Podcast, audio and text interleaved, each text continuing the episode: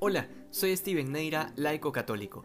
El Evangelio nos presenta a Jesús descubriéndole a los apóstoles el sentido y la verdadera interpretación de la parábola del sembrador que habíamos escuchado ya hace unos días. Y en toda la explicación, la semilla que trata de hundirse en el campo para dar fruto es la palabra de Dios.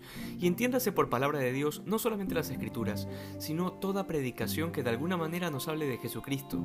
Pero en este caso particular, ya que estamos hablando aquí entre católicos, sí quisiera decirte que una de las grandes falencias que tenemos es la ignorancia de las escrituras. No leemos la Biblia.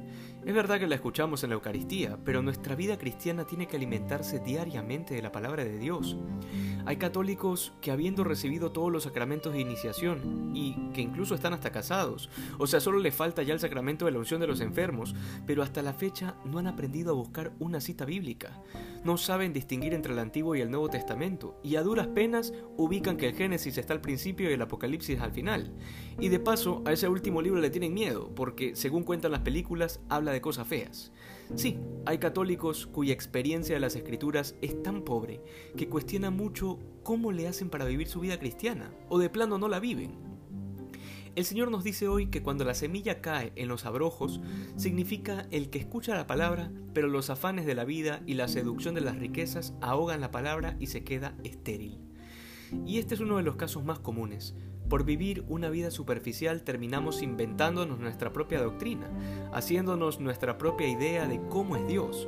Por eso hay católicos que niegan que existe el infierno o creen que Jesús era una especie de hippie que vino a predicar la paz mundial, o por último terminan negando el hecho de que Dios castiga. En fin, una serie de conclusiones que están muy alejadas del Evangelio, pero que sencillamente les han parecido mucho mejor, más acordes a la idea de cómo quisieran que sea Dios. Ir por este camino siempre terminará mal, porque la relación con Dios se deteriora. No hay un encuentro verdadero, sino que cada quien se encuentra con sus propias ideas y no con Jesucristo. Con justa razón, San Jerónimo decía que quien desconoce las escrituras desconoce a Cristo. Y siendo así las cosas, hoy el Evangelio es para nosotros un llamado de atención, una alerta de empezar hoy a leer las escrituras. ¿Cómo comienzo? Hay muchas formas de hacerlo. La más común es iniciar por los cuatro evangelios, continuar con el resto del Nuevo Testamento y luego meterse en el Antiguo.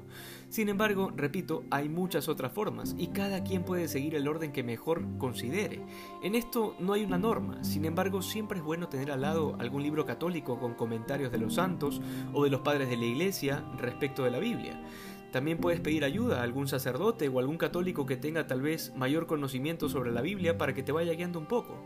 Pero lo importante de todo esto es que lo hagas hoy, que comiences ya y que dejemos de ser como aquel terreno pedregoso en donde la semilla cayó y rápidamente se secó porque no podía echar raíces, porque no había constancia, porque este mundo nos ha enseñado a dejar siempre para después lo que deberíamos hacer ahora. Que hoy seamos más santos que ayer. Dios te bendiga.